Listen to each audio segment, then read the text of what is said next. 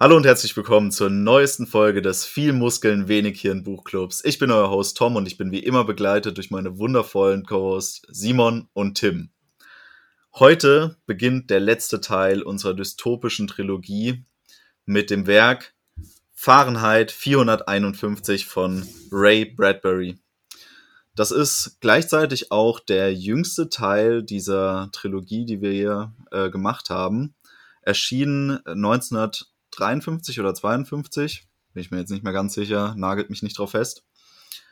Und ähm, behandelt auch wieder ein, eine Science-Fiction-Welt, eine fiktive Welt, in der wir den Hauptcharakter Guy Montag kennenlernen, der mit seiner Frau in einer kleinen Stadt lebt und eigentlich ein relativ ja, normales, gesellschaftskonformes Leben dort lebt. Und Guy Montag, der Protagonist, arbeitet als Feuerwehrmann aber nicht als Feuerwehrmann, wie wir ihn in unserer Welt kennen, also ein Feuerwehrmann, der Brände löscht, sondern in dieser Welt sind die Feuerwehrmänner dazu da, um Bücher zu verbrennen. Bücher sind von der Gesellschaft ähm, als Ungleichmacher angesehen, das heißt, sie erschaffen ein, eine Parallele zwischen ungebildeten und gebildeteren Menschen. Sie sehen dadurch Zwietracht zwischen den Menschen, die so gleich wie möglich sein sollen. Und somit wurde sich darauf festgelegt, dass Bücher grundsätzlich verboten sein sollten und vernichtet werden müssen. Die, der Protagonist Guy Montag äh, wacht im Verlauf der Geschichte auf und hinterfragt mehr und mehr sein Handeln. Nicht zuletzt dadurch, dass er Bekanntschaft mit einem jungen Mädchen macht, die die Welt etwas anders betrachtet als der Rest der Gesellschaft ähm, und einen krassen Kontrast zu seiner Ehefrau Mildred Montag bildet. Dieses Mädchen ähm, öffnet ihm die Augen, zeigt ihm andere Sichtweisen auf die Welt, zeigt ihm auch, wie seltsam sich eigentlich die Menschen in dieser Welt verhalten, die eigentlich total übersteuert sind, eine Spaßgesellschaft betreiben, die allerdings wenig Parallelen aufweist zu der Spaßgesellschaft, wie wir zum, wie sie zum Beispiel in Schöne Neue Welt kennengelernt haben, die sehr harmlos ist, sondern es ist eine Spaßgesellschaft, die in die absoluten Extreme geht. Das heißt, möglichst schnell Auto fahren, viele Menschen sterben durch Leichtsinn, bringen sich gegenseitig um, bringen sich selbst um. Ähm, es geht, es schlägt absolut über die Stränge. Es ist auch eine von Krieg geplagte Welt, wie wir im Laufe des Buchs ähm, lernen. Ähm, der große Antagonist zu Guy Montag ist sein Vorgesetzter, sein ähm, Kapitän in der Feuerwehr, ähm, Captain Beatty, der ihn nicht nur als ja, antagonistischer Charakter gegenübersteht, sondern als ebenbürtig oder teilweise sogar ihm überlegen gebildeter Charakter, was äh, einen sehr starken Kontrast dazu bildet, dass er einer der Menschen ist, die am meisten dafür sind, die Bücher auszumerzen in der Welt. Ähm, Im späteren Verlauf gibt es noch einen wichtigen Charakter, den wir kennenlernen, und das ist der Professor Faber, ein ehemaliger Literaturprofessor, der ähm, ein Bündnis mit Guy Montag eingeht. Und zu guter Letzt wird Guy Montag nach seiner großen Flucht, nachdem äh, sein Handeln aufgeflogen ist, noch in die Gesellschaft der ja, Hobos, einer Gruppe von obdachlosen Streuenden aufgenommen, die als letzte Verbleibende noch die Inhalte der Bücher am Leben erhalten durch auswendig gelerntes Wissen und Weitergabe dieser Inhalte.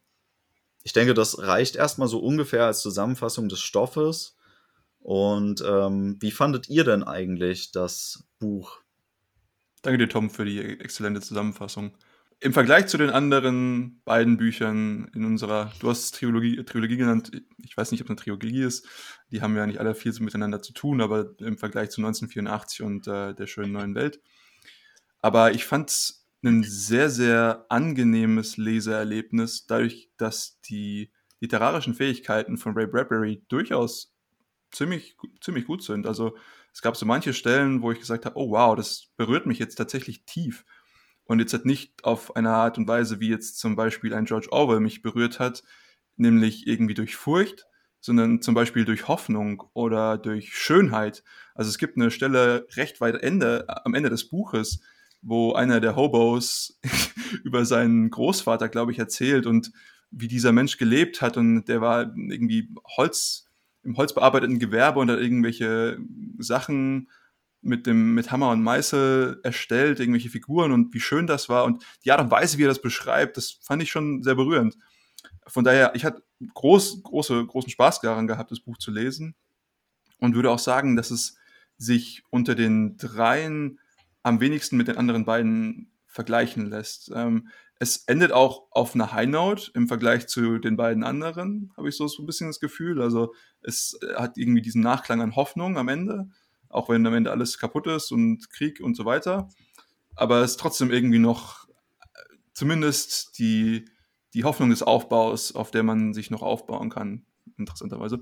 Ähm, und das fand ich, fand ich noch ganz nett. Äh, ja. Ich stimme dir dazu. Das, das Buch war in irgendeiner Weise, obwohl wir es ja als Trilogie fassen, doch manchmal auch sehr antithetisch zu den anderen beiden. Also es war, es war irgendwie anders. Und ich muss sagen, beim Lesen, ich fand es oft sehr verstörend. Aber das ist jetzt erstmal nichts Negatives, sondern das liegt eben daran, dass der Style von Bradbury dazu führt, dass ich mir diese Welt sehr gut vorstellen kann und auch, dass ich mir die Charaktere in dieser Welt sehr gut vorstellen kann. Und diese, diese Art und Weise, wie dort so schnelllebig und rücksichtslos und gewaltverherrlichend gelebt wird, die geht mir einfach sehr tief unter die Haut. Und das hat mir ähm, öfters mal sauer aufgestoßen. Aber ähm, Chapeau an ihn. Also es ist ein, ist ein gutes Buch. Ich habe es innerhalb von zwei Tagen gelesen.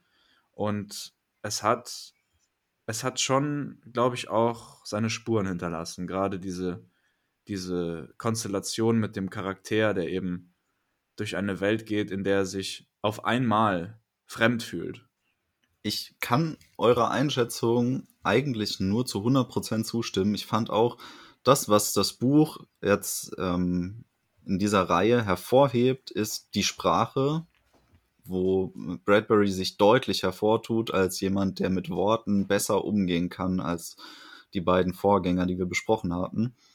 Allerdings ist auch einer der großen Unterschiede, der mir beim Lesen aufgefallen ist, dass ähm, die, die Welt von Fahrenheit 451 nicht so plastisch ist wie in den anderen. Man fühlt sich wenig in die Welt hineingezogen, sondern viel mehr ähm, baut man eine Verbindung zu den Charakteren auf. Also vor allem zum, zum Protagonisten habe ich eine sehr starke Bindung beim Lesen aufgebaut und äh, konnte viel in den Charakter hinein mich fühlen.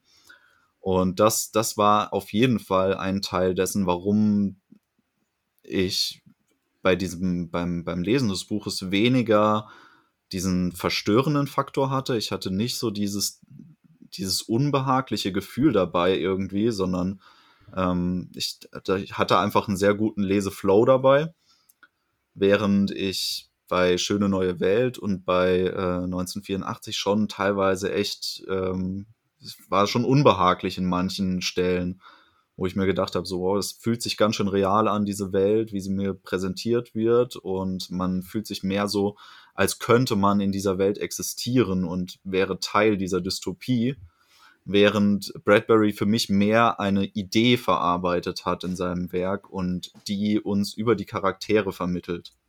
Ich meine, das Buch ist auch kürzer als die anderen beiden, dementsprechend kann auch weniger Worldbuilding passieren in den tatsächlichen Seiten. Ähm, aber wenn wir jetzt schon beim Vergleich sind, und du hast das vorhin angesprochen, Tim, dieser Charakter, der sich auf einmal fremd in seiner Welt fühlt, so aus dem Nichts, ich meine, es ist immer so ein bisschen so ein, ja, kein galoppierender Prozess, sondern mehr so ein kriechender Prozess. Und ich finde es sehr interessant, weil das ist ein wiederkehrendes Thema, was wir in all drei Büchern haben.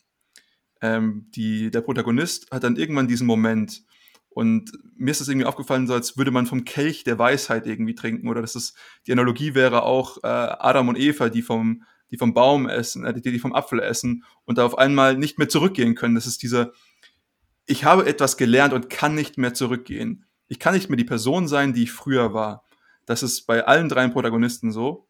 Und das fand ich sehr, sehr interessant. Also man hat dann auch eben diese Konstellation mit diesen Antagonisten, also sei es jetzt äh, Mustafa Mond in, in Brave New World oder ich habe jetzt leider den, den Namen des, äh, des anderen vergessen in äh, 1984. aber das sind diese Konversationen, die dann eben die tiefsten inneren Wirkweisen zum Beispiel dieser Gesellschaft erklären, weil sie die lange schon durchschaut haben und an sich aber auch versuchen irgendwie die Weisen zu sein. Ja, also auch Beatty hat irgendwie Bücher gelesen, er als Feuerwehrmann, weil an sich ist in dieser Welt ja nicht mehr erlaubt, dass man irgendwelche Bücher liest. Also es gibt noch ein paar Bücher, zum Beispiel eine ungedokterte Geschichte der Feuerwehrleute, ähm, aber jetzt halt nichts mehr von Bedeutung, ja. Und das finde ich auch sehr interessant, dass eben diese Konstellation überall herrscht. Das sind alle Leute, die irgendwie mal hinter den Vorhang geguckt haben, aber es irgendwie geschafft haben, sich wieder zurück einzugliedern. Und irgendwas unterscheidet eben diesen Protagonisten, der nicht mehr zurückkehren kann und nicht mehr der sein kann, der er vorher war, von seinen Antagonisten, die irgendwie mit diesem Dissens, der in meinem Kopf zum Beispiel herrschen würde, sehr, sehr gut umgehen können und den vielleicht sogar ausblenden können. Also ich fand das extremst interessant, dass eben dieser, dieser Erkenntnismoment bei allen dazu führt, okay, ich bin, ich kann nicht mehr so weiterleben. Wie habt ihr das empfunden? Was mir dabei noch aufgefallen ist, was ich noch kurz mit reinschmeißen würde, ist, äh, also erstens mal der, der Antagonist bei 19, äh, doch bei 1984 war O'Brien. Und ähm, da ist mir auch aufgefallen beim Lesen, dass Winston Smith und äh, Guy Montag eigentlich ein und denselben Job hatten. Beide haben ja die, die Geschichten zerstört in ihrer Tätigkeit und beiden ist dieses zerstörerische Werk im, im Laufe des Buches dann bewusst geworden. Also es ist so dieser Bewusstwerdungsmoment, den du jetzt auch gerade angesprochen hast, der war krass bei beiden Charakteren. Aber was für mich irgendwie sehr angenehm war, war, dass Captain Beatty weniger übermächtig dargestellt ja. worden ist als Mustafa Mond oder O'Brien, weil das waren ja, das waren ja absolut Götter eigentlich. Die waren nicht besiegbar. Die haben alles vorhergesehen. Die haben eigentlich den gesamten Weg schon äh, der, der Protagonisten jeweils mitverfolgt und konnten genau planen, was am Ende passiert. Also das waren so Meistermanipulatoren. Und Beatty hat das eigentlich auch verkörpert, aber diese Szene, in der Guy Montag, also Captain Beatty, zwingt Guy Montag in letzter Instanz dazu, die Bücher, die er gerettet hat während seiner Arbeitszeit, selbst zu verbrennen, sein eigenes Zuhause zu verbrennen und gibt ihm dafür eben diesen Flammenwerfer. Und das ist eigentlich ein, ein letzter Schritt seiner Manipulation, um Guy Montag zu brechen. Nur dass das total nach hinten losgeht, weil er gibt ihm ja die Waffe, mit der er äh, Captain Beatty am Ende tötet. Und das war ja ein absolutes Novum jetzt in der Reihe, dass der, dass der Antagonist stirbt. Ja. Dass er ausgelöscht wird. Und das fand ich, das fand ich einen richtig starken Moment beim Lesen. Weil du es schon angesprochen hast, ein, ein anderer Punkt, in dem dieses Buch auch ganz anders war, zumindest meiner Einschätzung nach, war die Art und Weise, wie diese Leute in der Welt gelebt haben, die halt einfach nur die Leute waren, die Statisten sozusagen weil die, die schöne neue Welt ist ja so, dass jeder konditioniert wird und so weiter und es gibt keine, keine Wahlmöglichkeiten mehr. Und in 1984 ist es ja alles so Überwachung, Beschattung, Angst und Furcht und Terror. Und bei Fahrenheit 451, ich weiß nicht, ist, was, was war es da wirklich? Die Leute hatten einfach keinen Bock auf irgendwas. Die wollten einfach Fernseh gucken und chillen und schnell mit dem Auto durch die Stadt rasen. Und die hatten einfach die hatten nicht mal Terror, der ihnen noch einen Weg vorgibt. Die hatten gar keinen Weg mehr vor sich. Also die, ja. die, die Frau von, von Guy, die hat ja während dem Fernsehen auch immer noch irgend so ein Radioding im Ohr gehabt, wo sie dann was anderes gleichzeitig gehört hat, damit sie sich irgendwie in so eine Sinnesflut begeben kann. Ja, also es ist eine, eine Gesellschaft, die im Prinzip darauf fokussiert ist. Ähm, also du hast vorhin schon gesagt, Tom, auf die komplette Gleichstaltung und Gleichstellung von allen. Also die Leute sollen das gleiche mögen, sie sollen sich gleich verhalten. Und das führt aber allerdings dazu, dass auch das Entertainment oder zumindest das, was einem Spaß und Freude macht im Leben, dass das im Prinzip auch komplett bland wird und aber auch irgendwo den, in den Vordergrund gerückt wird.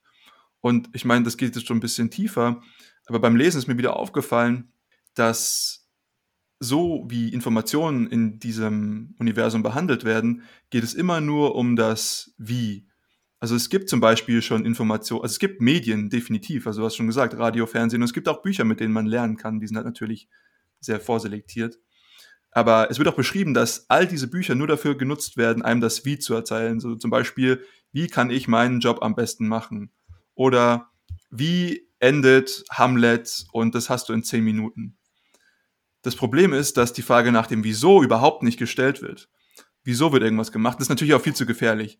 Und was ich zum Beispiel auch sehr interessant finde, ist, du hast sie vorhin angesprochen, die Clarice, seine Nachbarin, dieses kleine Mädchen, die ist eben das genaue Gegenteil. Die fragt nämlich immer nach dem Wieso und ist eben sehr damit beschäftigt.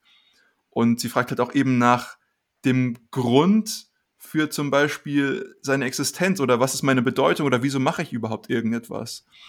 Und das ist ein Thema, was natürlich bei uns im Podcast häufig wieder vorkommt, so irgendwie, was ist mein, mein, mein, mein Raison d'être, ja, und dass man den zu finden, und ich meine, haben wir jetzt erst letzte Folge drüber geredet, ähm, aber der wird komplett aus den Menschen sozusagen rausgeprügelt, dadurch, dass sie eben nur noch Vergnügen haben, was ihnen einen Sinn im Leben gibt.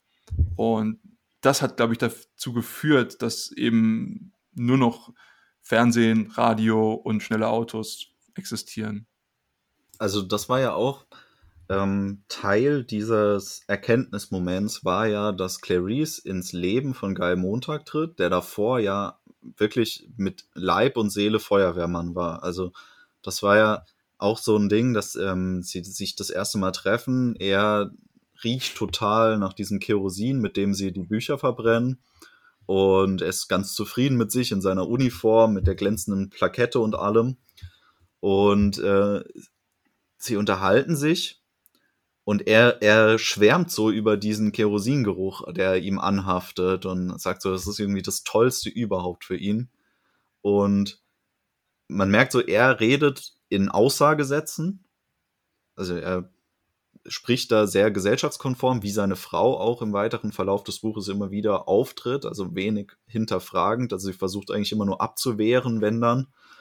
Und ähm, Clarice ist dann die erste, ähm, die Fragen stellt, also die auch hinterfragt, ob das denn wirklich so ist, ob das für ihn wirklich das Tollste der Welt ist, diesen Kerosingeruch zu, äh, zu riechen und bildet dann gegenüber diesem chemisch-künstlichen so einen äh, naturalistischen Gegenpol, hatte ich das Gefühl. Also sie dann fangen auch diese ganzen Impressionen, diese Naturbeschreibungen an, die sie reinbringt, bis sie dann halt irgendwie für mich sehr äh, abrupt entfernt wird aus der Story. Also das fand ich, das hat mir beim Lesen irgendwie nicht so gut gefallen, dass, dass das war so vor vollendete Tatsachen gestellt werden. So, zack, die ist tot.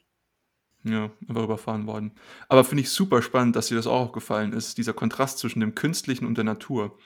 Und ich glaube, die beiden Symbole dafür sind genau auf der einen Seite Clarice und auf der anderen Seite halt eben Mildred oder Millie, seine Frau. Weil Clarice ist immer so Blumen und äh, draußen Natur und äh, Mildred ist immer so, okay, ja, ich bin jetzt da drin und ich habe jetzt halt hier meine Künst, mein künstliches Entertainment. Aber das, dieses ganze Konzept, beziehungsweise diese, diese Widerspiegelung, kommt immer wieder auf. Zum Beispiel so ein ja, wiederkehrendes Motiv ist so ein mechanischer Hund, wie er genannt wird, der eben anscheinend unfassbar gut darin ist, ja, so eine Erfindung zusammengebastelt, den menschlichen Geruch aufzunehmen und zu verfolgen und dann das, was auch immer er verfolgt, dann entweder zu töten in den meisten Fällen oder irgendwie zu lähmen oder sowas. Und ich habe mir auch gedacht, wieso muss das ein mechanischer Hund sein? Kannst du auch nicht auch einen ganz normalen Hund benutzen? Und das, das fand ich wieder sehr, sehr, sehr interessant. Und ähm, was du hast vorhin gesagt in der Zusammenfassung, wenn äh, Guy Montag die Stadt verlässt, dann sagt er, er hat sozusagen irgendwie den blechernen Burggraben der Stadt verlassen und dann ist er auf einmal in der Natur und sein Naturempfinden ist was ganz anderes. Er fühlt sich eins mit der Natur, wie so ein, fast schon wie so ein Waldgeist wie er dann durch, durch, durch die Natur äh, da stratzt und äh, er treibt ja erst eine Weile lang durch diesen Fluss und das ist für ihn komplett, äh, kompletter Bliss und äh, komplette ähm, Vergnügen, jetzt halt mal sich nichts anhören zu müssen, es ist einfach nur Stille, er kann nachdenken und das tut die Natur für ihn.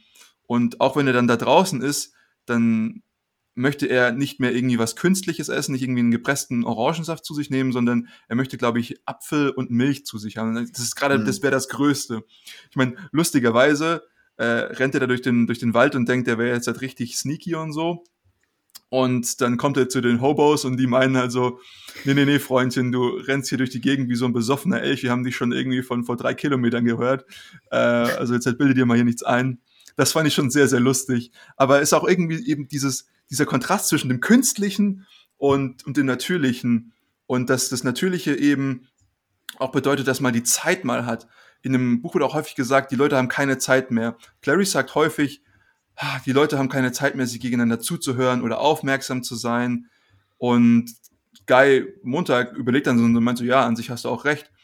Und wenn er dann wirklich mal in kompletter Stille ist, dann merkt er so, ah, ich habe jetzt die Zeit nachzudenken. Und das fand ich so, an sich ist das eine extrem gute Beschreibung von einer sehr hektischen Gesellschaft und einem Leben, was ich tatsächlich manchmal leider auch selbst führe. Das, das habe ich auch für mich gelernt. Also, wenn du überall diese Ablenkung hast, allein nachzudenken und mal in Stille zu sitzen, ist schon ein Privileg manchmal. Und was ich aber auch leider mitbekommen habe oder destilliert habe so ein bisschen, ist, dass wir heutzutage auch häufig keine Zeit haben, anderen zuzuhören. Und ich glaube, das ist tatsächlich ein großes Problem. Ich meine, kann man eine ganz andere Podcast-Folge zu machen. Aber ich fand das schon eine sehr, sehr interessante Beschreibung. In dieser Gesellschaft ist das Ganze natürlich auf die Spitze getrieben. Ja. Aber an sich ist es schon was, was nicht ganz so weit entfernt ist von uns. Und auch zum Beispiel solche Sachen wie Aufmerksamkeitsspanne, die ist ja auch extrem gering in dieser Welt. Und ich meine, das ist auch eine Situation, beziehungsweise eine, eine Beschreibung unseres Systems, auf was wir zusteuern, beziehungsweise in dem wir vielleicht schon sind. Was ich auch interessant fand, so zu diesem Thema, dass die Leute ja völlig überreizt sind und klar, die können sich kaum noch irgendwie über was austauschen, weil, wie du schon erzählt hattest bei Mildred, sie sitzt da in ihrem Wohnzimmer, wo drei der vier Wände einfach nur riesige Fernseher sind, hat dann noch so ein Radio, ähm, Kopfhörer irgendwie mit drin, wird völlig zugeballert mit allem Möglichen gleichzeitig, kriegt nichts mehr mit, muss sich dann mit Schlaftabletten am Ende des Tages wegsedieren, damit sie überhaupt schlafen kann. Also es ist schon irgendwie so, ein, so eine überspitzte Darstellung dessen, was wir uns heute mit der Technik auch antun. Ja, man kennt das ja. Viele Leute sitzen ewig vorm Bildschirm, können deswegen schlecht schlafen, weil sie völlig überreizt sind, weil sie nicht abschalten können. Aber ich fand diese Unterhaltungsindustrie, die uns präsentiert worden ist, und die ist ja schon recht gut dargestellt worden, so ein Mashup, so ein Best-of Schöne neue Welt plus äh, 1984. Man hat so diese technische Komponente, die Riesenfernseher mit diesen hirnlosen Shows und Stücken und was weiß ich, was da dargestellt worden ist, teilweise einfach nur irgendwelche bunten Farben, plus den Drogenkonsum, also in Form von diesen Schlaftabletten. Was anderes wird jetzt, glaube ich, nicht großartig thematisiert. Und dann aber diese absoluten Gewaltexzesse, die man äh, gezeigt bekommt, als äh, Mildred ihre Freundin da hat, wo sie dann irgendwelche Shows gucken, wo Leute sich gegenseitig mit Autos einfach totfahren. Und das sind ja diese Dinge. Zum einen völlige Überreizung mit Nonsens-Content und dann aber auch absolute Gewaltexzesse. Das wird ja immer wieder thematisiert, dass die Jugendlichen sich gegenseitig umbringen, weil sie irgendwelche Stunts machen müssen, dass die Leute unfassbar schnell Auto fahren, einfach nur für den Nervenkitzel, dass du es halt überlebst, wenn du irgendwie wieder da bist, wo du hin wolltest. Wobei äh, unfassbar schnell Autofahren bei Bradbury noch äh, 150 km/h waren. Ich glaube, er wäre entsetzt, wie schnell die Leute heutzutage so unterwegs sind. Ganz normal. Was auch lustig ist, ganz kurz, es wird ja auch erwähnt, dass sie die Schilder, die Plakate auf den, an den Straßen länger machen müssten, weil die Leute zu schnell vorangefahren sind, dass sie aber keine Zeit hatten, es mehr zu sehen. Das fand ich unfassbar lustig. Also es ist schon, ist schon wahnsinnig interessant. Es, ist, es kommt echt so rüber, als hätte er so das Beste aus beiden Welten genommen und zusammengemischt und ähm, dann, dann diese komplett überreizte Gesellschaft daraus äh, generiert. Und das finde ich wiederum, kommt dem, was wir heute haben, viel näher, als wenn man beides einzeln betrachtet. Das genau war ja auch das Schlimmste an ja. dem Buch.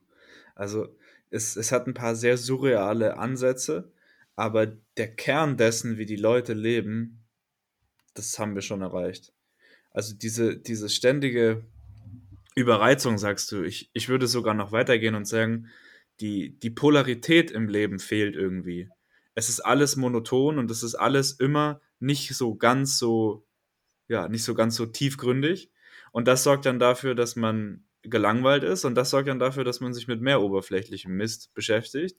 Und das sorgt dann dafür, dass man nicht mehr schlafen kann. Und das sorgt dann dafür, dass die Konzentrations- und Aufmerksamkeitsspanne immer weiter runtergeht. Und das sorgt dann dafür, dass man sich noch mehr mit dem gleichen oberflächlichen Scheiß beschäftigt, weil man gar nichts mehr anderes machen kann.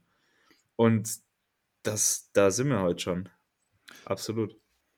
Das ist sehr interessant. Das hat mich gerade daran erinnert an, ich glaube, Nassim Taleb redet mal darüber, dass man versucht, die Varianz zu reduzieren, zum Beispiel von all dem, was man macht.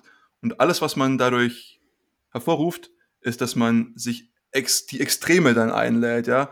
Dass ich, ich habe jetzt halt nicht mehr zum Beispiel, ich beschäftige mich jetzt halt mal ein bisschen mehr mit mir selbst oder lese mal ein Buch oder so und dann gehe ich mal raus in die Natur und schwank so ein bisschen durch die Gegend, sondern ich minimiere diese Schwankungen, indem ich einfach nur noch alles dasselbe mache und habe dann dafür aber die kompletten Extreme drin. Ja, ich ras durch die Gegend und habe Spaß daran, irgendwelche Leute mit meinem Auto umzufahren.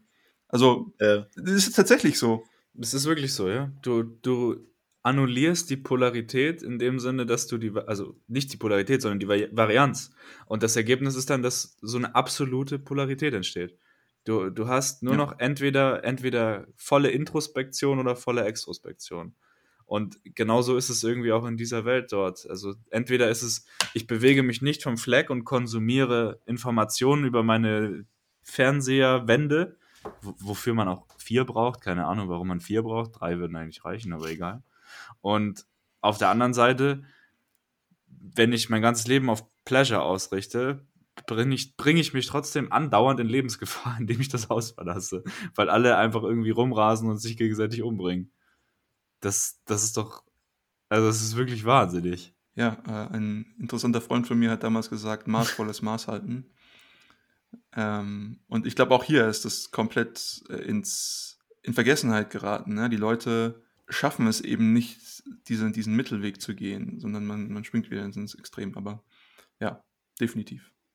Ja, worauf ich nochmal kurz hinweisen wollte, war, dass es gab diese eine wirklich starke Szene, wo sich ähm, Clarice und äh, Montag nochmal treffen und sie ihm davon erzählt, was sie an dem Tag gemacht hat und dass sie halt ähm, rumgelaufen ist und den Leuten zugehört hat und dabei feststellen musste, dass sie sich ja über gar nichts unterhalten, also dass sie keinen, keinen Inhalt haben in ihren Gesprächen. Eine Sache, die mir an dem Buch auch wieder aufgefallen ist, ist die Tatsache, dass ja Bücher vernichtet werden und nichts anderes an Informationskonsummitteln. Und eine ganz interessante Idee, die mir dabei gekommen ist, vielleicht wurde sie auch in dem Buch in irgendeiner Weise schon angerissen, war halt, es, es ist ja so, diese Angleichung, Anpassung, die du vorhin angesprochen hast, Simon. Wenn ich ein Buch lese, dann ist ja die Information, die ich konsumiere, anders als die, die du konsumierst. Weil ich kann ja die Information des Buches nicht direkt wahrnehmen. Also mein visuelles Zentrum kann ja mit den Buchstaben und so weiter nichts anfangen. Ich muss es ja erst übersetzen.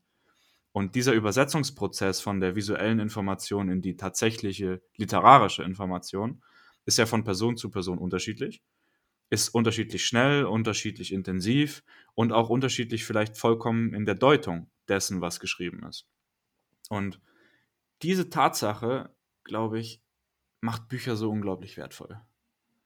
Weil wir einfach in einem Buch sagen können, hey, ich warte jetzt mal, ich lasse den Satz, ich lese ihn vielleicht nochmal und nochmal und nochmal, solange bis ich ihn verstehe, solange bis ich ihn besser verstehe. Aber beim Fernsehen ist es ja so, oder auch beim Podcast, ich sage jetzt irgendwas und bis du Zeit hast, es zu processen, sage ich schon irgendwas anderes. Und so hüpft man die ganze Zeit von einem, von einem Punkt zum anderen und muss nie irgendwo wirklich tief reingehen. Das, das ist genau das Richtige. Und interessanterweise sagt Guy Montag das nämlich auch irgendwann.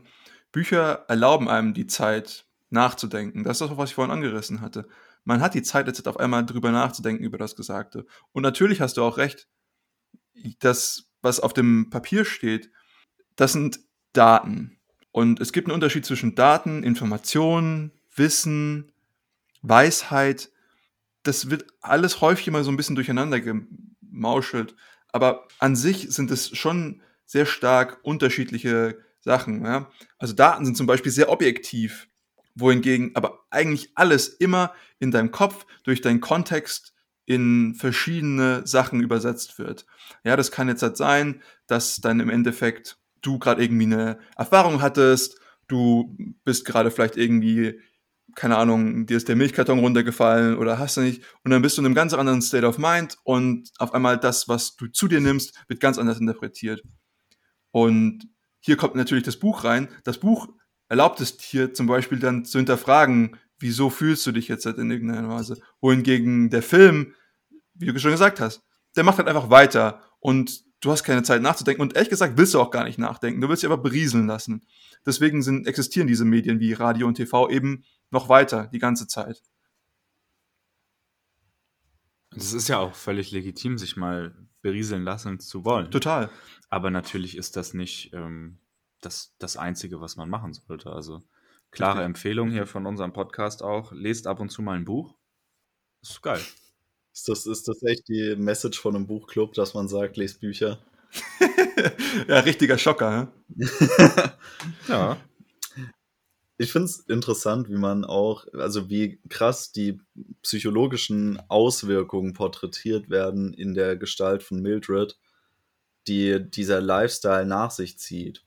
Weil ähm, Guy Montag ja das immer so mitverfolgt. Also sie stirbt ja relativ äh, zu Beginn der Geschichte fast daran, dass sie sich äh, eine Überdosis Schlaftabletten reingepfiffen hat. Was ja daran liegt, dass sie eigentlich völlig unglücklich ist mit ihrem Lebensstil. Also sie bezeichnet ja beispielsweise diese Fernseher, die sie umgeben, als ihre Familie.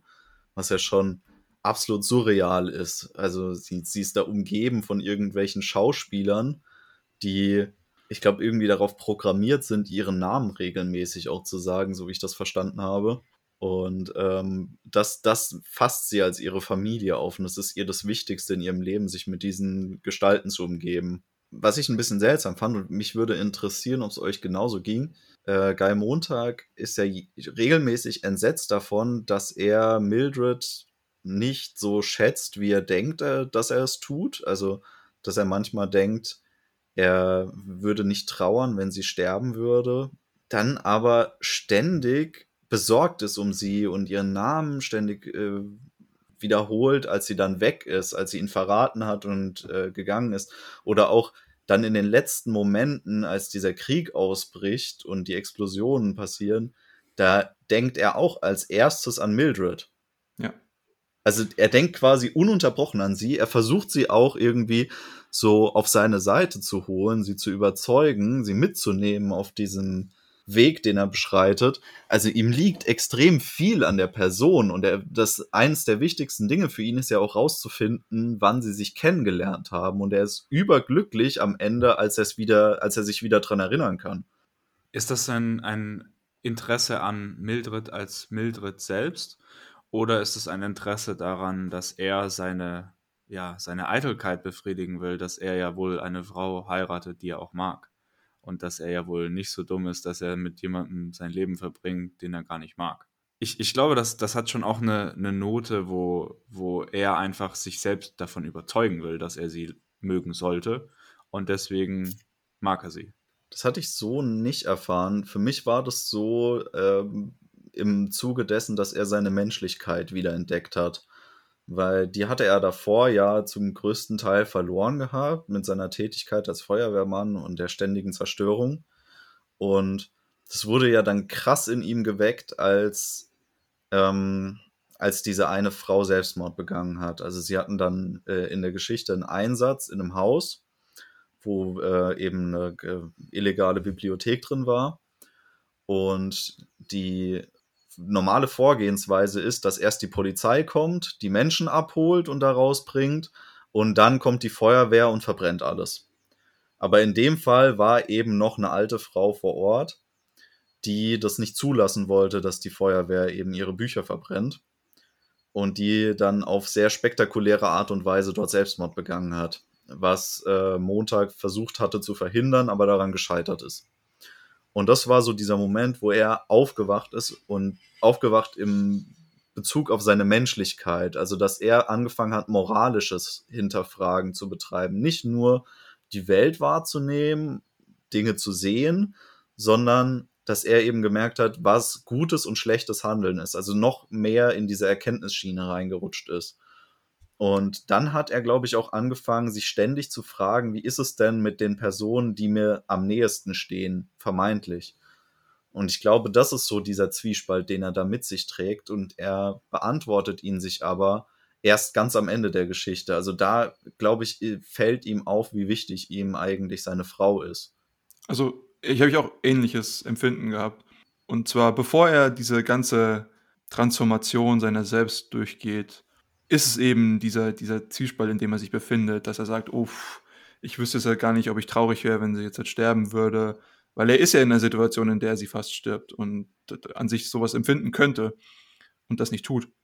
Aber eben nach dieser Erkenntnis, nachdem er ein anderer Mensch geworden ist, merkt er halt eben, finde ich schon, und das ist auch jetzt halt ne, ne, nichts irgendwie, was von 0 auf 1 geht, sondern das ist schon irgendwie progressiv, dass er, das, das finde ich, kann man auch durch, durchaus rauslesen, dass er für sich immer weiter herausfindet, was ihm eben an, an seiner Frau liegt, beziehungsweise dass ihm etwas an seiner Frau liegt. Was dann natürlich ganz am Ende kulminiert darin, dass er, ja, dass sie durch die, durch die Atombomben, die auf die Stadt fallen, stirbt und er dann trotzdem irgendwie traurig ist. Aber auch das ist eben diese, diese wahre Liebe, finde ich auch sehr interessant, weil es gibt diese eine Szene mit, mit Clarice, wo sie eben sagt, okay, so ein kleines, was weiß ich, kleines Kindchenspiel, wo sie eben die Gänseblümchen nehmen und dann irgendwie ans Kinn reiben und wenn der Pollenstaub dann hängen bleibt, dann bist du verliebt und wenn nicht, dann nicht. Und bei, bei, bei Montag bleibt es halt nicht hängen. Und äh, dann denkt er eigentlich, oh, aber ich bin doch eigentlich verliebt. Und das, das fand ich eine sehr, sehr, sehr schöne Szene an sich, wo aber meiner Meinung nach auch so ein bisschen darüber man sinnieren kann, dass vielleicht Clarice oder Leute wie sie die einzigen sind, die tatsächlich Liebe, wie wir sie heutzutage definieren und empfinden, fühlen können. Und dass alle anderen eben, weil sie keine Zeit mehr haben, sich mit anderen Leuten zu beschäftigen, das nicht können. Und weil Montag das irgendwann für sich herausfindet, wie das geht, kann er seine Frau eben auf eine ganz andere Art und Weise kennenlernen und auch wertschätzen.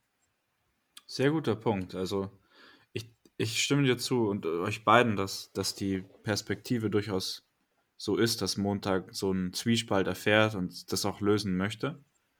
Und diese, diese Vorstellung dessen, dass, was du gerade gesagt hast, Simon, dass man der Liebe fähig sein muss, die wird da implizit sehr stark angesprochen in dem Buch, das stimmt. Also ich denke auch, dass das Wichtigste, um in der Liebe fähig zu sein, überhaupt Liebe zu spüren und zu lieben, braucht man definitiv ein, ein Gefühl von sich selbst. Weil ich, ich kann nicht, wenn, wenn ich nicht weiß, wer ich bin, was ich möchte, wie ich, wie ich, wie ich sein will, dann kann ich niemand anderen lieben, weil dann kann ich nur anderen gehorchen oder anderen folgen oder andere kommandieren. Aber ich, wie, wie will ich denn lieben, wenn ich nicht weiß, wer ich bin und was ich mache? Und in der Welt weiß ja eigentlich niemand, was er ist und was er macht. Außer vielleicht eben Clarice und ihre Familie, weil die auch mal fragen, wieso.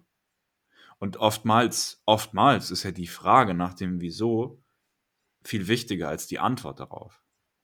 Die pure Tatsache, dass man sich die Frage stellt, dass man sich damit beschäftigt, dass man den Prozess dessen einleitet, zu eruieren, was macht denn den Wert der Sache aus? Was ist denn der Wert überhaupt? Was ist Wert an sich? Das sind ja Dinge, die, die dafür sorgen, dass wir uns finden als Wesen. Weil auch wenn wir die Frage nicht konkret, spezifisch festnageln können, finden wir uns ja selbst in unserem Antwortprozess. Amen. Also nicht, nicht, nicht häufig wurden wahrere Worte gesprochen, würde ich mal behaupten. Ähm, das sehe ich, sehe ich total, total ähnlich, genau. Ähm, ich würde gerne einen anderen Punkt ansprechen. Und zwar, du meintest, dass etwas verstörend war, das Buch für dich. Und für mich ja. gab es nur eine Szene, die wirklich verstörend war.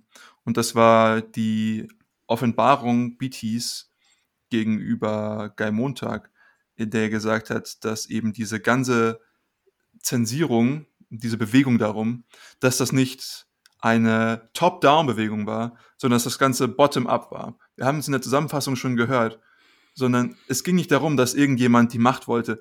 Nein, es ging darum, dass die Leute es nicht ertragen konnten, wenn irgendjemand schlauer oder intellektueller als sie war. Und deswegen haben sie gesagt, nee, sowas machen wir nicht mehr. Weg mit Büchern, weg mit Intellektualität Und im Prinzip waren sie einfach nicht standhaft genug und konnten das nicht ertragen. Und wenn immer man in so einer Situation ist, und auch hier wieder Spiegel der Gesellschaft, wenn ich in so einer adversen Situation bin, wo ich sage, ich bin an sich gerade vielleicht nicht gut genug, auch wenn es jetzt vielleicht einen, einen, anderen Rahmen für manche Leute hat, aber ich bin jetzt zum Beispiel hier nicht adäquat genug für irgendwas. Zum Beispiel, mir fehlt irgendein Wissen. Dann habe ich zwei Antworten darauf. Entweder ich kann sagen, der, der besser ist als ich, muss schlechter sein als ich, oder ich versuche mich selbst auf, ein, sein, auf sein Niveau oder auf ein höheres Niveau zu heben. Und die zweite Antwort ist natürlich die mit deutlich mehr, ja, was auf jeden Fall deutlich mehr in den Werten unseres Podcasts steht. Aber das tatsächlich der Erschreckende ist halt eben, dass die gesamte Gesellschaft, Grassroots Movement, gesagt hat, nee, machen wir nicht. Wir verbieten das vor allem, wir wollen, dass alle gleich sind. Und Beatty hat auch irgendwo einen, einen, einen Zitat, also man, man hat sozusagen diese, dieser Markt, der, je, je größer dieser Markt, desto schlechter verträgt er Kontroversen. Also man hat so eine Art Minority Rule. Dementsprechend, man hat ganz viele kleine, ähm, kleine Einheiten in dieser Gesellschaft und die versuchen halt alle ihre Meinung durchzubrechen und am Ende passiert das, was die wenigsten Leute anpisst, so. Und das ist die Art und Weise, wie diese Gesellschaft strukturiert ist. Und das führt halt schnell dazu, dass man im Prinzip in zum Beispiel einer Art Struktur des Gefangenen-Dilemmas immer beim schlechtesten Punkt rauskommt, weil man immer versucht, man versucht es immer allen recht zu machen und dann kommt man dafür, damit raus, dass niemand irgendwas überhaupt auf die Kette bekommt. Und das war, glaube ich, der Punkt, der mich am meisten gestört hat. Ja, also BT sagt, ähm, not everybody is born free and equal, but is made equal. Also nicht jeder ist frei und gleich geboren, aber sie werden zumindest gleich gemacht. Und über die Freiheit wird dann hier gar nicht mehr diskutiert, beziehungsweise die Möglichkeit, sich zu entfalten, indem man zum Beispiel sich weiterbildet. Und das ist das wirklich, was mich auch so ein bisschen wütend gemacht hat, dass Menschen in ihrer Gesamtheit, in ihrer Gesellschaft sowas angehen können. Ja, noch weiterführen als das. Also, das ist ja eine, eine sehr zentrale Szene, die auch beschrieben wird. Das ist dieser Moment, als Captain Beatty auch eben so durch die Blume offenbart, dass er ja davon weiß, dass Guy Montag die ganzen Bücher gerettet hat und bei sich zu Hause bunkert. Und er sitzt dann bei ihm ähm, quasi am Bett und redet mit ihm. Ähm, und nicht nur erklärt er da, wie das Ganze entstanden ist, dass es eben von, aus der Masse herauskam, diese Entscheidung, sondern auch die, die Motivation dahinter. Also er nennt dann verschiedenste Werke und warum gewisse Gruppen aus der Bevölkerung Anstoß daran nehmen. Das eine gefällt dann den ähm, ja, äh, gewissen Ethnien nicht, weil sie Anstoß an der Story äh, nehmen. Dann gibt es Bücher über Lungenkrebs, da das finden dann Raucher irgendwie ganz kacke und ähm, alles Mögliche tritt, fällt irgendwem auf die Füße und er fühlt sich dadurch ja, ähm, ja, beleidigt, verletzt, was weiß ich, wie man es nennen möchte. Und das ist was, das mir einen ziemlich heftigen Stich versetzt hat beim Lesen, weil die Thematik ist ja extrem aktuell. Ähm, ich weiß nicht, ob ihr es mitbekommen habt, aber die, die Werte von Roald Dahl, also man kennt den vor allem, weil er der Schöpfer von äh, Charlie und die Schokoladenfabrik ist. Die wurden jetzt jüngst aktualisiert und umgeschrieben. Das heißt, es wurden gewisse Begriffe aus diesen Werken entfernt, weil sie eben Gruppen äh, in der Bevölkerung missfallen würden, wenn sie das lesen. Zum Beispiel der Widersacher von Charlie, äh, nee, warte, nicht von Charlie, sondern wie heißt der Typ nochmal, dem die Schokoladenfabrik gehört? Willy Wonka? Äh, keine Ahnung. Ich, nee. ich, ich, weiß es nicht mehr. Auf jeden Fall, diese, dieser Widersacher wurde zum Beispiel als äh, Fett beschrieben und weil Fett eben ein Begriff ist, der dicken Leuten sauer aufstoßen kann, wurde der Begriff rausgestrichen äh, aus dem Buch. Und ab hier bewegen wir uns halt in einem Fahrwasser, dass man Bücher nicht nur neu übersetzt und in, im neuen Sprachgebrauch übersetzt, sondern dass man explizit einfach Formulierungen und Worte streicht, weil sie nicht mehr reinpassen. Und das ist für mich so ein erster Schritt, das ist so ein Dammbruch in Richtung, ja, 1984, wir ähm, schreiben jetzt alles nur noch in Neusprech, weil wir müssen das so anpassen, verallgemeinern. Niemand darf sich mehr irgendwie davon äh, angegriffen fühlen. Und ich finde, das ist eigentlich ein No-Go. Das ist eine Grenze, die wir als Menschen nicht überschreiten sollen. Und was für mich dahinter steht, ist auch eine Erkenntnis, die Guy Montag uns äh, vermittelt. Und zwar, dass er erkannt hat, dass hinter jedem Buch Menschen stehen. Und das ist das, warum wir das nicht anrühren dürfen. Warum wir ein Werk, was ein Mensch verfasst hat, nicht einfach, warum wir nicht das Recht haben, das zu verändern.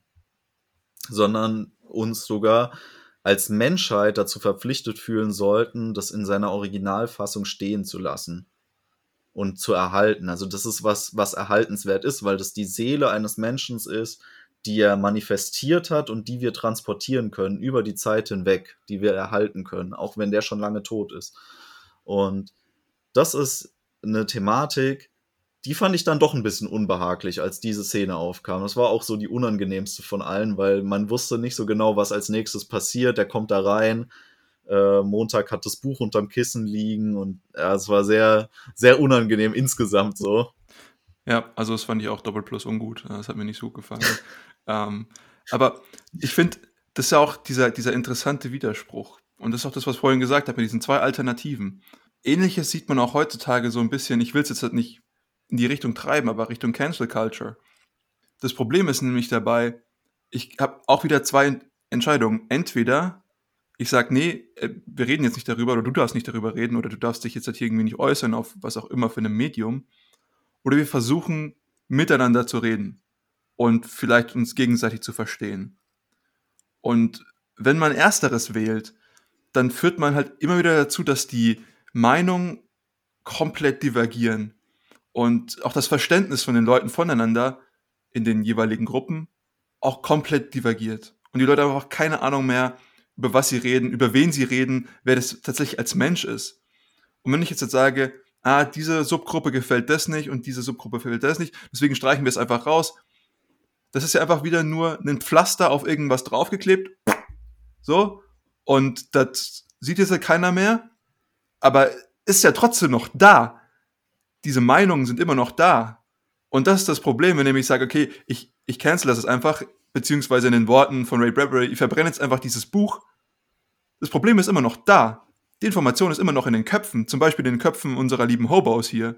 Aber das Problem, was wir in unserer Gesellschaft heute haben, ist, dass wir versuchen, eben, wir, wir sind noch nicht bei weitem dabei, Bücher zu verbrennen. Ja. Aber ich meine, als Bild jetzt, als, als Metaphor, zu sagen, du vielleicht. Das ist jetzt halt irgendwie ein richtiges Problem für mich. Und ich weiß nicht, ob das, ich kann mir nicht vorstellen, dass er das damals so gesehen hat und so gemeint hat, dass das vielleicht heute auch so ist, aber ich sehe es zumindest so. 100 Pro. Es ist, es ist, es ist jetzt wirklich, wenn, wenn du sagst, wir sind noch nicht so weit, Bücher zu verbrennen, dass das, ja klar, Informationsvernichtung, aber wir sind schon sehr ähnlich, wie George Orwell das beschrieben hat. Und das ist meiner Meinung nach noch sehr viel perfider, als es zu vernichten, ist es zu fälschen. Ja. Ja, und da, da sind wir schon absolut angekommen. Es gibt ja auch gesellschaftliche Auswüchse, wo Bücherverbrennen wieder en vogue gemacht wird. Also wenn wir uns jetzt angucken, was ähm, zum Beispiel, dass es relativ trendy ist, seine Harry Potter Bücher zu verbrennen, weil äh, einem die Meinung von einer J.K. Rowling nicht passt. Was hat die eigentlich angestellt? Äh, das führt jetzt, glaube ich, zu weit, aber das steht jedem frei, mit seinem Eigentum das zu machen, was er für richtig hält äh, also wenn das deine Bücher sind und du die verbrennen willst, um Himmels Willen, dann, wenn es nicht lassen kannst, dann mach's halt. Aber das als Gesellschaft gut zu heißen und das als symbolischen Akt aufzufassen, dass man sagt, ja, das ist was Gutes, die Symbolik dahinter, die sollten wir wertschätzen, das halte ich für extrem gefährlich zum Beispiel. Und eben auch dieses Verändern von Originalwerken zu einer neuen Version, also zu was, was nicht mehr das Original ist oder das Original nicht mehr widerspiegelt, das halte ich für gefährlich. Also alles, was in Richtung Zensur bis Zerstörung geht, sind Tendenzen, die man immer extrem kritisch betrachten muss. Und das beinhaltet jetzt nicht, dass ich sage, dass man ähm, historische Werke nicht ja im Kontext betrachten sollte oder dass man es nicht kritisch kommentieren sollte. Das auf jeden Fall, das steht jedem frei und das ist ja auch wichtig. Man kann ja nicht alles einfach so nehmen, wie es da steht. Aber die, die Originalfassung zu äh, verändern, nimmt uns als Menschen überhaupt die Möglichkeit zu reflektieren. Weil es gibt nichts mehr zu reflektieren. Man nimmt das Negativ aus der Welt heraus. Und diesen Weg zu beschreiten, den kann man eigentlich nicht als, ähm, als erstrebenswert ansehen. Es, es gibt auch zwei Arten von Lernen, die wir als Menschen durchführen können. Es gibt mehrere, aber es gibt zwei große. Das eine ist günstiges Lernen und das andere ist teures Lernen. Und teures Lernen ist alles, alles das, was du durch eigene Erfahrung machen musst. Ja, also alle haben irgendwie mehr auf die Herdplatte gelangt. War recht teuer, wir haben irgendwie mit Schmerzen dafür gezahlt. Günstiges Lernen ist, wenn ja. du aus den Fehlern und den Handlungen anderer lernen kannst. Zum Beispiel Bücher. Und auch wenn du jetzt historische Werke hast oder historische Personen, die im Kontext unserer heutigen Zeit vielleicht nicht mehr die größten Helden waren, die sie vielleicht von vor, von vor gar nicht mal so vielen Jahren noch waren. Aber wenn ich diese Person komplett rausstreiche oder nicht mehr über die versuche zu reden, dann nehme ich mir die Möglichkeit des günstigen Lernens.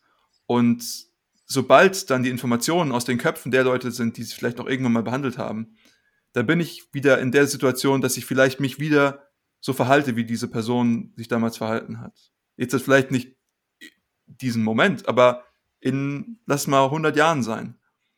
Und das ist auch einer der Punkte, das ist nicht der zentrale Punkt, aber das ist auch einer der Punkte, der mich so ein bisschen an dieser ganzen Geschichte stört. Ja, also wie man sich vielleicht auch vorstellen kann, ist für mich das ein extrem Wunderpunkt, irgendwie ähm, Bücher an sich zu zerstören oder zu verändern. Also ich, ich, ich halte das für, für schon. Blasphemie! Ja, es ist, es ist irgendwie schon ah, Alter, reicht an blasphemisch persönlich gerade. also es ist schon ein echt Wunderpunkt bei mir, muss ich sagen. Und deswegen fand ich das auch extrem stark in dem Buch. Und äh, das nimmt ja auch eine sehr zentrale Stelle ein insgesamt. Ähm, was mich aber interessieren würde, ist, ich finde, man kann sagen, dass sämtliche Charaktere, die auftreten, sehr stark entwickelt sind. Also es gibt irgendwie keinen richtigen Nebencharakter, außer vielleicht die Arbeitskollegen von Guy Montag, die sind ein bisschen blass. Also die kommen ja nur irgendwie vor, weil sie mal eine Anweisung befolgen oder so. Oder weil sie Karten spielen mit dem Kapitän. Aber ansonsten sind ja alle Charaktere stark ausgearbeitet. Und wen ich am wenigsten begriffen habe von seiner Persönlichkeit her, ist tatsächlich äh, Captain Beatty. Wie ging's euch damit? Ja, keine Ahnung, was der eigentlich, was der eigentlich braucht. Weil so, der ist so wie, wie Mustafa Mond irgendwie. Der weiß ganz genau, dass die Welt, in der er lebt, komplett scheiße ist dass er da gar nicht reingehört. Und er macht halt trotzdem irgendwie weiter, weil er nichts anderes mehr zu tun glauben will.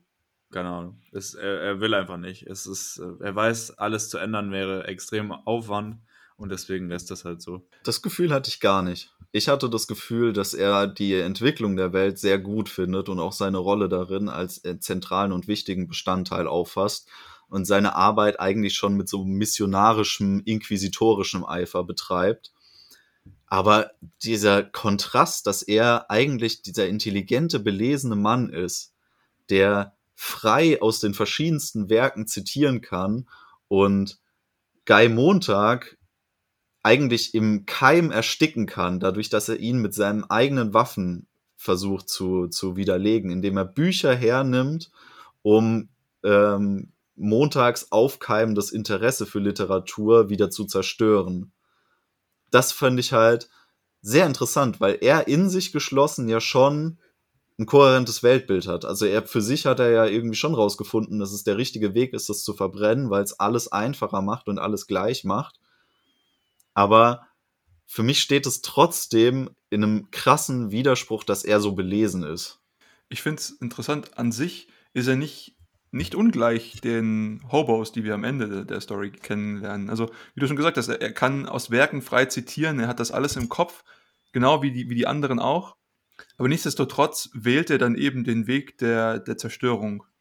Unsere Helden in all drei Büchern, die haben irgendwie diesen Moment der, der Offenbarung und alle ihre, sage ich jetzt halt mal, Antagonisten mussten den ja auch in irgendeiner Art und Weise haben.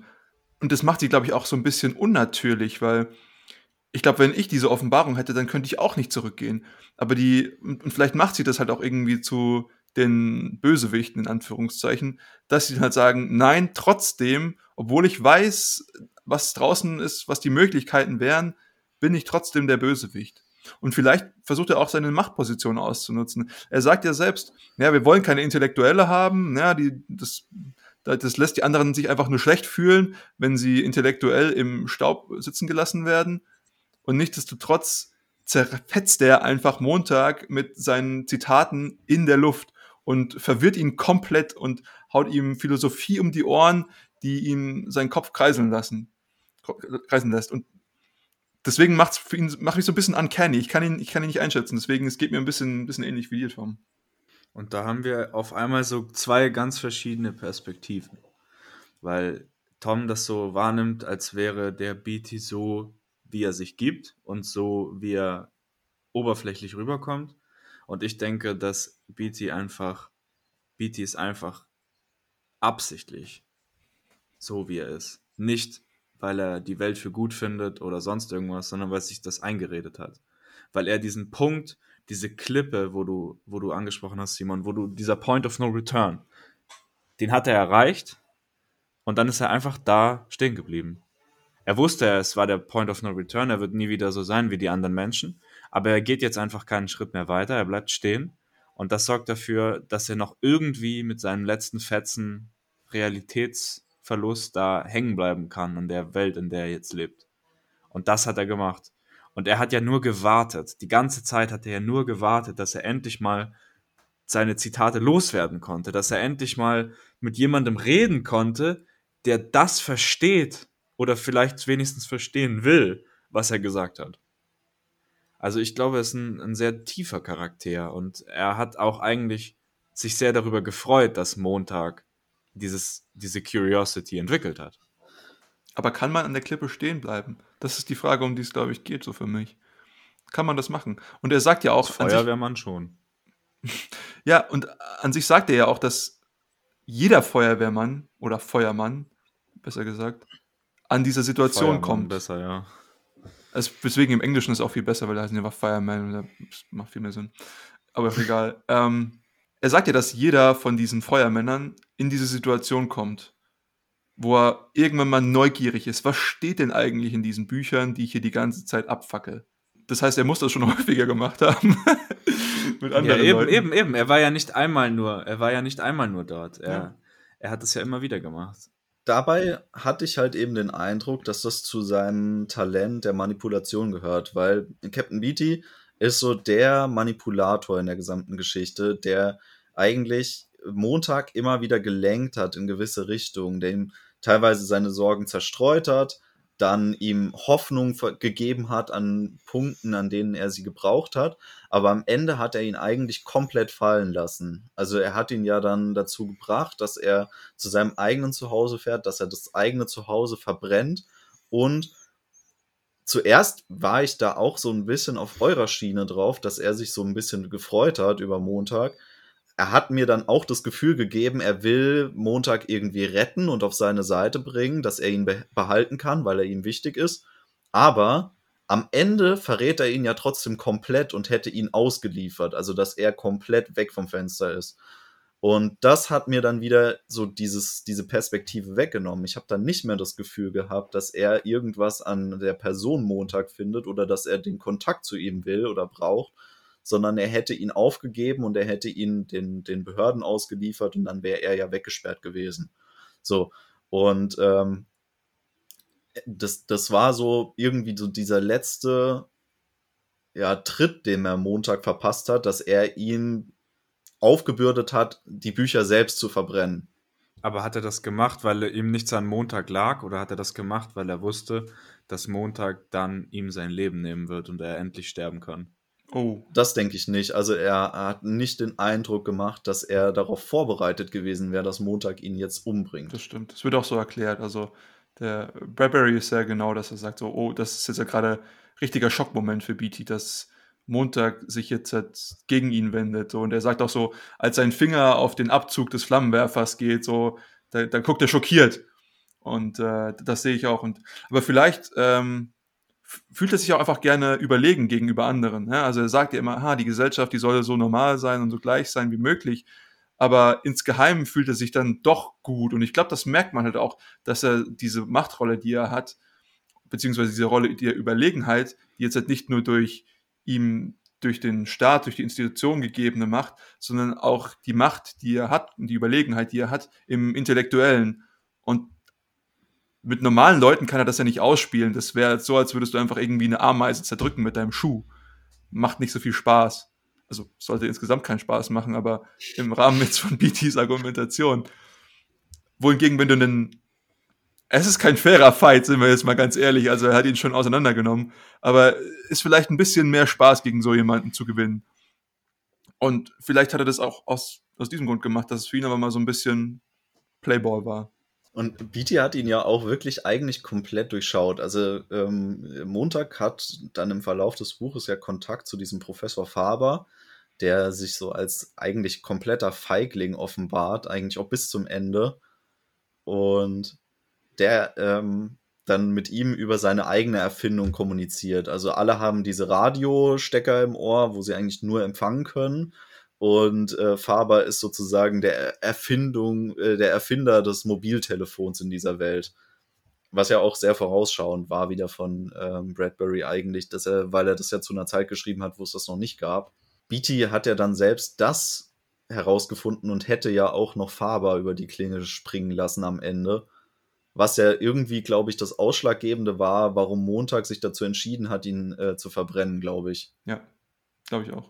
Also er hat es ja weniger gemacht, weil er durchdreht und weil er die Kontrolle verliert, sondern eigentlich, um seinen Verbündeten, seinen einzigen Freund eigentlich zu schützen. Mhm.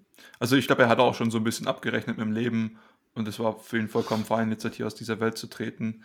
Aber als äh, Beatty dann eben gesagt hat, ja, den, den anderen, den Faber, den holen wir uns auch, das war so, oh, nee, das war die Grenze, die du nicht hättest überschreiten sollen. Und so nebenbei, ich hätte auch gedacht, dass diese Feueranzüge auch irgendwie einfach Feuer, feuerdicht sind, beziehungsweise feuerabweisend sind. Und deswegen war ich so verwirrt, als er ihn einfach komplett geröstet hat, wie so eine Kartoffel mit so Flammenwerfer. ähm, aber anscheinend sind das einfach nur irgendwelche schön aussehenden Uniformen.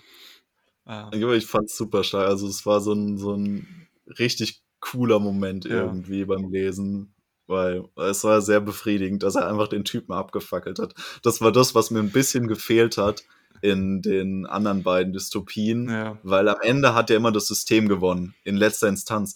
Und Bradbury gibt dem Leser viel mehr Hoffnung. Ja. Also man hat ständig irgendwie das Gefühl, dass dieser Kampf, den sie haben, auch die Ideen, die äh, Montag und Faber haben, dass sie die Feuerwehrmänner äh, abschaffen wollen, indem sie denen halt Bücher untermogeln und sie dann anzeigen, um dann dieses System zu kippen komplett. Das ist so ein Moment, wo man denkt, so, ja klar, das könnte funktionieren, so wie sie das vorhaben, auch wenn das noch nicht ausgereift ist. Auch später dann, dieses Treffen mit den Hobos, wo er dann präsentiert bekommt, es gibt dann nochmal eine komplette Welt mit Menschen, die Bücher auswendig gelernt haben und das erhalten. Das gibt einem auch wieder Hoffnung. Auch, dass dieser große Antagonist nicht unfehlbar ist und nicht unsterblich ist, sondern dass er am Ende stirbt, so, wobei er noch nicht mal am Ende eigentlich relativ im letzten Drittel einfach. Äh, das ist, das sind so starke Momente, wo der Leser Hoffnung bekommt, dass diese Dystopie nicht, dass man der nicht ausgeliefert ist. Wo man ja, also in, in äh, Schöne neue Welt, gut, das ist nicht komplett hoffnungslos, so, die leben halt in ihrer Enklave und die restliche Welt ist happy mit dem, was sie da machen. Aber bei 1984 ist ja komplett hoffnungslos. Mhm. Da denkst du einfach, okay, da passiert gar nichts mehr. Die haben gewonnen, die sind so stabil, da kann nichts mehr passieren. Ja. Ein Hoch auf die Partei. Kommen wir zum Sponsor der heutigen Folge. Nein, ich gebe dir, geb dir vollkommen recht. Ähm, und das, das war vielleicht auch eines der, der Sachen, die das Buch hervorgehoben haben. Und man darf es nicht falsch verstehen. Das Ende des Buches ist immer noch, Amerika wird komplett zerbombt. Ja, also die Stadt, aus der er kommt, ist auch komplett in die Luft gejagt. Ähm, es ist schon noch sehr düster alles. Aber ich finde es umso schöner, dass dieser Funken Hoffnung einfach sehr stark betont wird. Und diese, wir haben sie jetzt vielleicht ein bisschen stiefmütterlich behandelt, diese Hobos.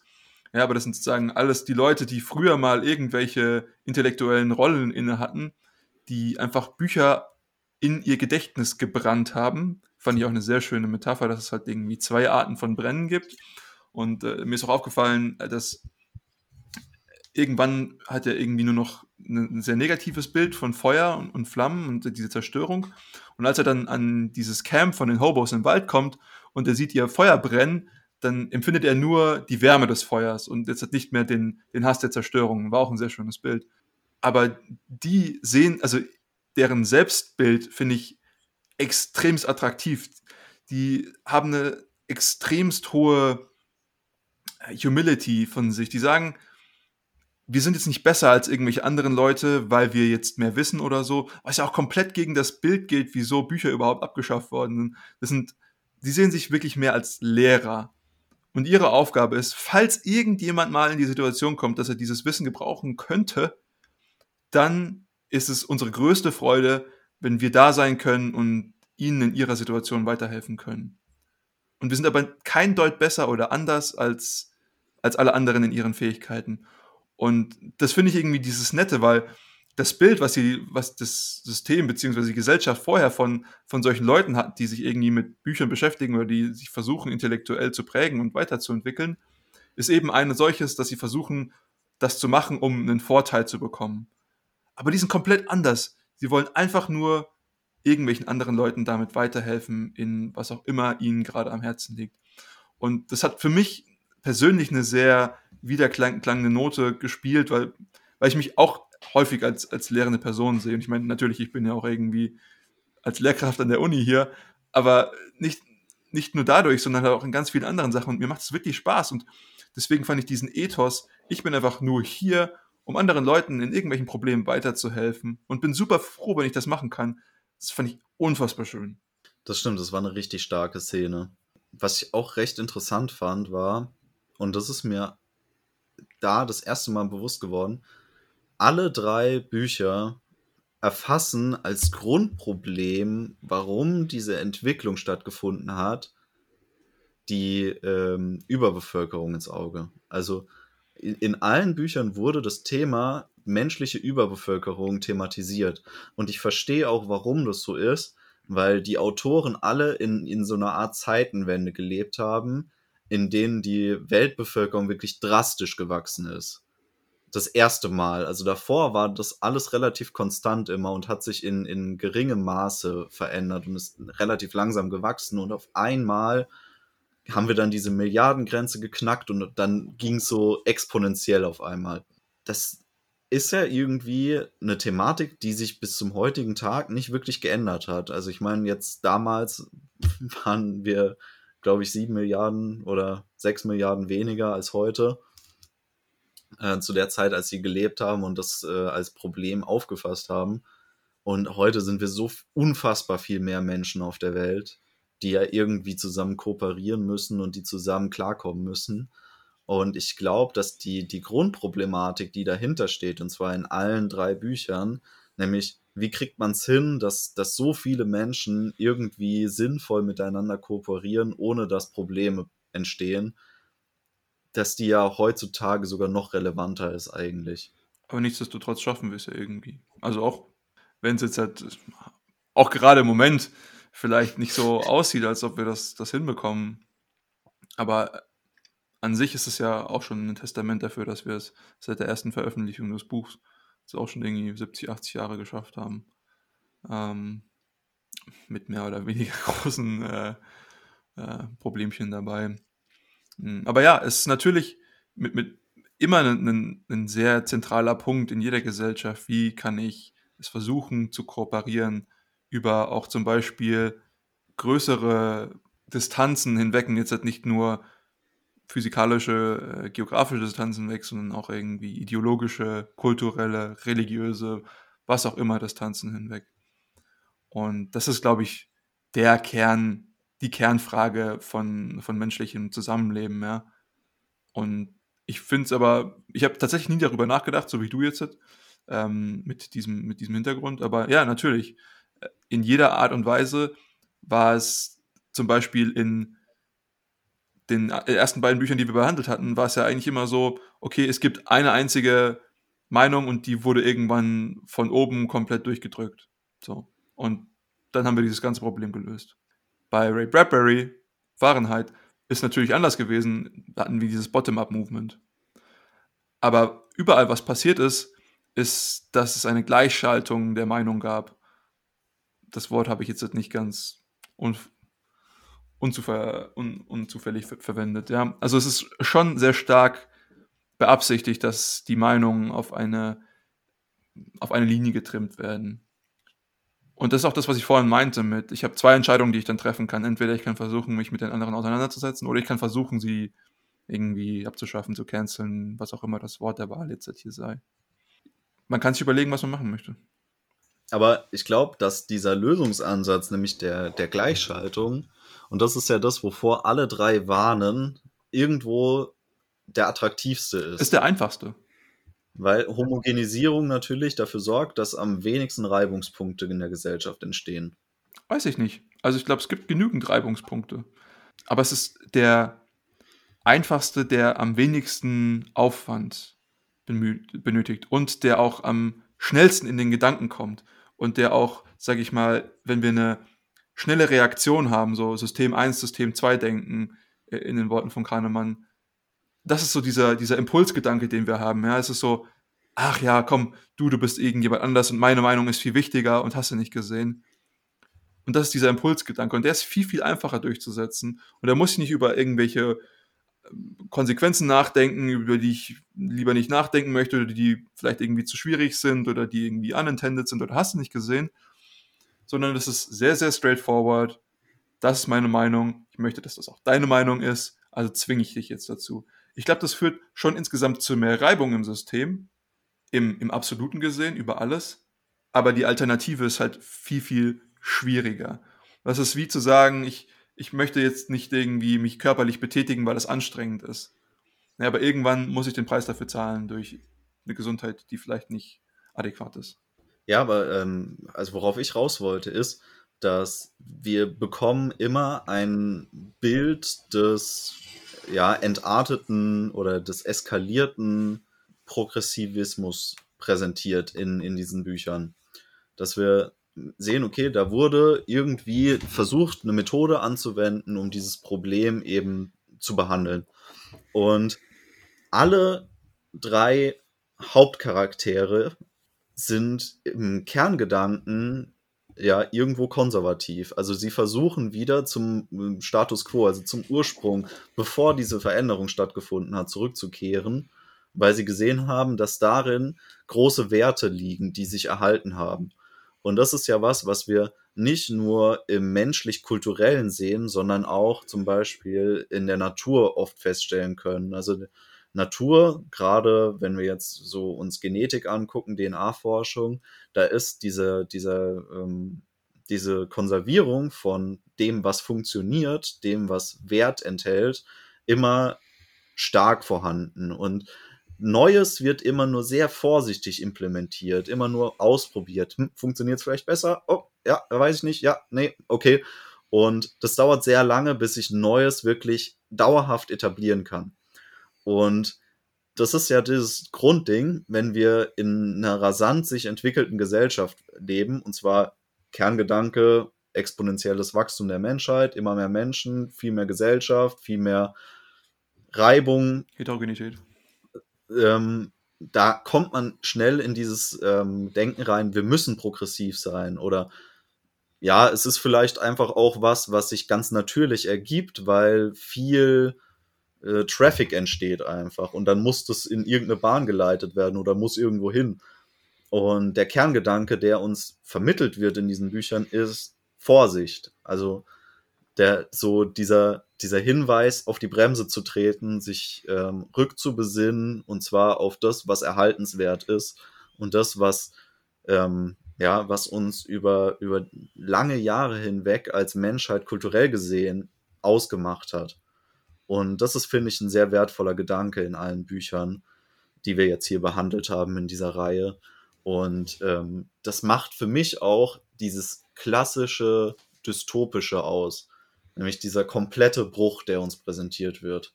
Sehr gut, sehr gut zusammengefasst. Also. Das war sehr, sehr gut formuliert, Mann. Ausnahmsweise echt mal. Ausnahmsweise, ja. Aber, aber sehe ich, sehe ich sehr ähnlich. Ähm, und das ist mein, ich habe es vorhin gesagt, das ist günstiges und äh, teures Lernen. Also wir, wir, können auch einfach sagen, hey, wir, wir, wissen, was funktioniert. Und das ist auf keinen Fall ein Argument für Stillstand, da gebe ich dir vollkommen recht. Aber es ist auch ähm, kein Argument, sich jetzt einfach alles, was, was man kennt, über Bord zu werfen. Ähm, also ich finde das sehr interessant, dass du jetzt gesagt hast aus der Biologie. Ich kenne ich kenn das viel aus tatsächlich Optimierungsalgorithmen und sowas oder auch Suchalgorithmen, ja, wenn ich versuche, ein, ein Optimum zu erhalten. Und ich meine, natürlich, Evolution ist auch irgendwo ein Suchalgorithmus, gebe ich vollkommen, gebe ich vollkommen zu. Aber da habe ich immer das Problem, wie viel neuen Input nehme ich jetzt da rein und was davon ist eigentlich im Prinzip nur Neues, was davon ist im Prinzip nur irrelevante Schwingungen, die überhaupt keine Informationen in sich halten. Das ist einfach, ich beobachte das, aber wenn ich, wenn ich noch mal ein bisschen weiter gucke, dann beobachte ich was ganz anderes und das hat keine Permanenz. Das interessiert mich im Prinzip nicht. Aber das Problem ist, wenn diese Noise-Komponente, diese Lärmkomponente so hoch wird, und das wird sie natürlich, wenn die Gesellschaft immer groß, größer wird, und es ist auch keine Kritik an der größer werdenden Gesellschaft, es ist eigentlich mehr ein, ein, ein Warnhinweis, wie du ihn auch schon gegeben hast, Tom, dass man schauen muss, dass meine Methoden und ich meine jetzt nicht, natürlich nicht jetzt im Algorithmischen, sondern die Methode des, der Gesellschaft, wie sie ihre Regeln schreibt und ihre, ihren Fortschritt beschreibt, dass die darauf besinnt sein und umso schärfer werden müssen, wirklich das Signal rauszufischen aus all diesem Lärm. Und das ist das, was ich häufig auch heutzutage sehe, was eben nicht passiert wird, dass immer mehr sich auf Lärm fokussiert wird. Und das ist auch was, was man in Fahrenheit sieht, ja. Mir hat diese, diese Minorities, die nicht mehr auf die Füße getreten werden möchte. Das ist alles Neues. Das Signal ist, wir müssen uns zusammen hinsetzen. Wir haben viel mehr Heterogenität. Das macht die Konversation zwar schwieriger, aber der Konversation zu entgehen, löst das Problem nicht. Das ist ja, das tatsächlich ist ja äh, Fahrenheit extrem anti-hierarchisch. Also da gibt es ja keine da gibt es eigentlich gar keine Kontrollinstanz so richtig. Also sie wird uns nicht in dem Sinne vorgestellt. Es gibt zwar irgendwie Polizei und es gibt eben diese äh, Firemen, aber die sind nicht den anderen Bürgern großartig übergeordnet oder es wird zumindest nicht so kommuniziert, als wäre es so. Es gibt nicht diesen Lenkerstaat. Es gibt eigentlich nur eine Gesellschaft. Es gibt Menschen. Und das ist auch wieder so ein Alleinstellungsmerkmal für Fahrenheit, dass wir hier eine Anti-Hierarchie präsentiert bekommen haben. Nicht ein System, was Macht zentrieren will und was sie pyramidal aufbauen möchte, wie es ja ganz krass zum Beispiel in Schöne Neue Welt war, sondern hier wollten wir eigentlich eine absolute Gleichverteilung haben. Er sagt ja auch, BT, jeder soll gleich sein. Ja, und das fand ich ja auch sehr faszinierend, weil Beispielsweise in, in äh, Schöne Neue Welt ist ja Mustafa Mond deswegen so interessant, weil er das gesamte System überschaut und ähm, sich eigene Rechte durch seine Machtposition äh, erstreitet, weil er halt eben diesen Tresor hat mit den Büchern, die der Normalbürger nicht mehr konsumieren kann und er erhält die auch. Während Captain Beatty sich nicht von irgendeinem anderen unterscheidet, außer das, was er im Kopf hat eigentlich. Aber er konserviert auch keine Bücher, er verbrennt das alles, er macht das komplett mit und ist eigentlich kaum zu unterscheiden von den anderen beiden äh, Firemen, die da mitarbeiten. Was ja auch wieder für diese Bottom-up-Geschichte spricht. Der Bottom-up-Verrat, Alter. Schlimmer als alles andere. Ja, ja. ich meine, muss sagen, an einer Stelle wird tatsächlich äh, gesagt, dass es Politik gibt und dass es einen Präsident gibt, aber der wird anscheinend an, anhand seines Aussehens gewählt, was ich sehr lustig fand. Ja, das war super nice. Was? Du hast den gewählt, aber der ist doch klein und dick. ist auch so irgendwie so, so, der eine Typ ist so ungefähr Mr. Handsome und der andere ist so jemand, der es wahrscheinlich ernst meint. Ja. Und dann, dann wird er eigentlich nur noch krass über der, das Auftreten von dem einen abgelästert. Man hat auch so das Gefühl irgendwie, also ich hatte das Gefühl bei dem Gespräch, das äh, Mildred mit ihren Freundinnen da führt, dass das ja auch irgendwie total inszeniert worden ist. Einfach yeah. nur der eine Politiker bohrt sich in der Nase bei öffentlichen Auftritten und ist irgendwie unansehnlich und der andere ist einfach so Chad Handsome himself yeah. und äh, ja, wird dann einfach gewählt, weil er halt toll aussieht. Man kann es auch einfach im Leben haben. Aber das verbildlicht ja nur weiter, dass die Politik irgendwie kaum eine Rolle spielt. Ja. Es kommt auch alles sehr anarchisch rüber. Gerade wegen diesen, diesen Autounfällen, wo Leute auf der Straße einfach überfahren werden und dann geht's Leben weiter. Ja, stimmt. Interessiert auch niemanden, ehrlich gesagt. Ja. Also die werden ja auch nicht dafür verfolgt oder so, habe ich das wird zumindest nicht erzählt. Hauptsache, sie sind versichert. Stimmt. Ja, es ist, es ist ein schöner Freizeitspaß einfach. Ich glaube, wir haben jetzt schon einiges zu den drei Büchern und im Speziellen zu Fahrenheit äh, erfassen können. Es gibt noch einiges mehr, aber ich glaube, es ist eine ganz gute Stelle, um es hier mal kurz zu fassen. Habt ihr noch irgendwie zentrale Punkte oder was Wichtiges, was ihr den Zuhörern gerne mitgeben wollen würdet? Ich habe jetzt keinen zentralen Punkt, aber ich habe eine Bitte an alle Zuhörer, weil das dystopische Genre ist wirklich was, was ich sehr, sehr, sehr gerne lese und was mich fasziniert. Und jeder, der interessante Vorschläge hat, der Bücher in die Richtung schon gelesen hat und der hier ähm, uns Empfehlungen aussprechen kann, den äh, würde ich bitten, uns mal in die Kommentare zu schreiben, vielleicht auf YouTube oder so unter unser Video, ähm, was wir denn noch so in die Richtung lesen könnten. Also ich würde, äh, bin da sehr dankbar über jeden Anstoß und äh, offen für alle Vorschläge. Hört, hört. Ich möchte zum Abschluss sagen, seid einfach, seid einfach neugierig, seid Clarice, fragt mal wieso und stellt euch an beim Autofahren. Nicht so schnell fahren. Nicht so schnell fahren, ne? Obwohl 150 km/h jetzt auch nicht die Welt ist. Ähm, Ja, aber äh, macht's nicht. nee, nee. Ist gefährlich. Mir hat mit die Reihe mit euch drei super viel Spaß gemacht. Meine, meine ab, abschließende Message ist, habt einfach ein bisschen Awareness dafür, was ihr versucht zu konsumieren. Und gerade im Sinne von Fahrenheit, nehmt vielleicht nicht immer den einfachen Weg und versucht zum Beispiel mal mit irgendjemandem in Kontakt zu treten und auch in Diskurs zu treten, der vielleicht eine andere Meinung hat. Und versucht herauszufinden, dass das vielleicht eigentlich auch nur ein Mensch ist und dass wir doch gar nicht so ungleich sind, wie es immer ausschaut. Trotz dieser vielleicht warnenden Worte und suchenden Worte von Tom, hoffen wir, dass ihr einiges an Spaß hattet, was lernen konntet, vielleicht neue Erfahrungen gefunden habt und auch irgendwas mitnehmen konntet. In diesem Sinne würde ich sagen, macht's gut, bis zum nächsten Mal.